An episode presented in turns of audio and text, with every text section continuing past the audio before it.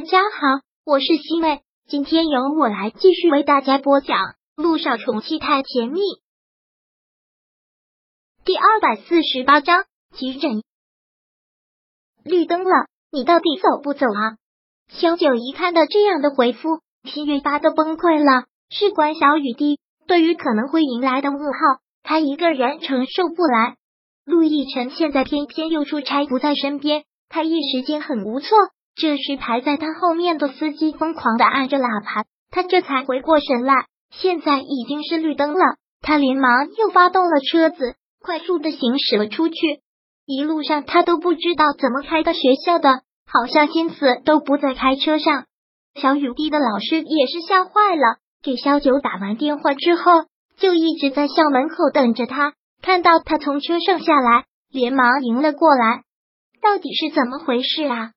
开学的这两个星期，小雨滴身体一直不好吗？真的是抱歉啊，小雨滴妈妈。刚开学的时候，小雨滴状态特别的好，还给班上的其他小朋友买了礼物。后来的几天就开始流鼻血，流了大概两次吧。后来牙龈出血，睡觉的时候特别容易出虚汗。我们是想给你打电话的，但也知道您和陆总都忙，先别说这些了。小雨滴现在在哪儿？在医务室的病房里，老师连忙的解释，因为有发烧的现象，所以先去给他打了退烧针，现在在睡觉呢。小九听到这个真的是吓坏了，连忙跑着到了学校的医护室，小雨滴就躺在病床上睡着。小雨滴，小雨滴，小九趴在病床边，轻声的叫着他，小雨滴，没有什么力气，就是懒懒的应着他。萧九毛将他抱了起来，看了看他的眼里，看了看他的舌苔，又试了试他的体温，然后连忙将他抱起来往外跑。老师，小雨滴，我先抱回去了。好，老师也是担心的不得了，一边送着他，一边着急的说道：“要是查到了病因，及时的跟我们反馈一声。小雨滴妈妈，你也不要太着急了，小孩子生病在所难免。”千万不要着急上火，我知道的，谢谢您了，老师。有什么问题再随时沟通吧。好的，小九抱着小雨滴连忙上了车，小雨滴就很没精神的趴在后车座上半睡半醒。看到他这个样子，小九真的是担心死了，特别的害怕，突然感觉也特别的无助。以前一个人带着孩子的时候，也从来没有想过这个问题。现在一家三口少了陆亦辰，突然觉得无助的要死，不知道该怎么办了。如果真的有什么噩耗了，他怎么承受呢？他连忙拿出了手机，打给了陆一鸣。一鸣，小雨滴身体不好，我现在马上送他去医院，可不可以现在给他安排个急诊？小雨滴，小雨滴怎么了？陆一鸣听他这么慌张的口气，也是吓了一跳。我也不知道。好像情况不好，萧九一边说着，不由得就哭了出来，完全没有之前当医生的理智和淡定，满脑子都是些不好的想法，满脑子都是那些不治之症。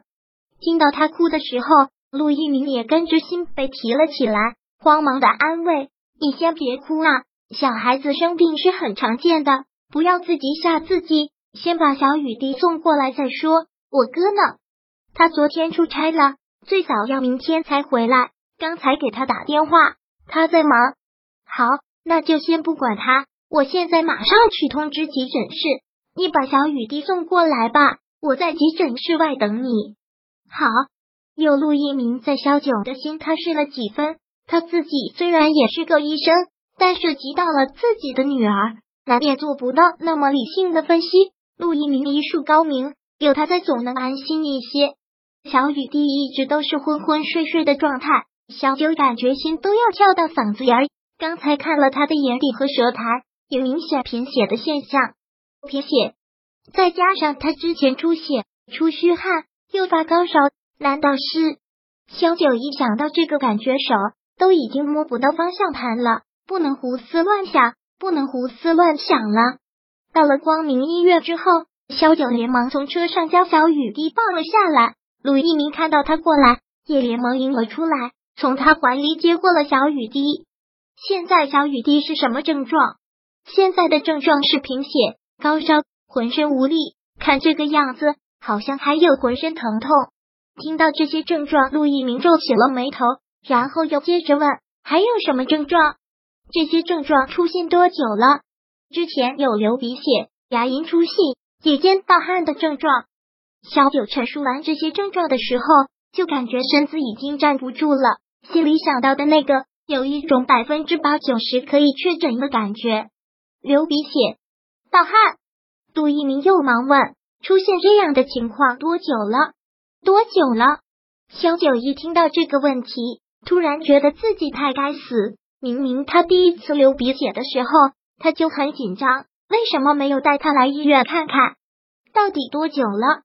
杜一鸣看他没有回答，口气又加重了一分。第一次流鼻血的时候是在寒假的时候，寒假的时候，现在都已经开学两个星期了，也就是说是这一两个月出现的症状。先别慌，我先去给他做检查，你在急诊室外面等着吧。好，小九应了一声，也只能止步在急诊室外。他其实可以跟进去的，因为他本身就是一个医生，他完全可以给小雨滴做检查。但现在他不敢了，他真的不敢，不敢去看那些报告的结果，太害怕那些结果跟自己的想法吻合。如果真是那样，他小九坐在长椅上。紧紧的垂着头，眼泪一个劲的往下落。突然感觉自己要世界末日了一样，那种感觉很崩溃，满脑子都是一些不好的想法。他不敢想，他如果失去了小雨滴会怎样？如果小雨滴得了绝症会怎样？小九心理防线一下子就摊开了，眼泪也彻底的坍塌。小雨滴就是他的命啊！千万不要是那种结果，千万不要是我自己在胡思乱想。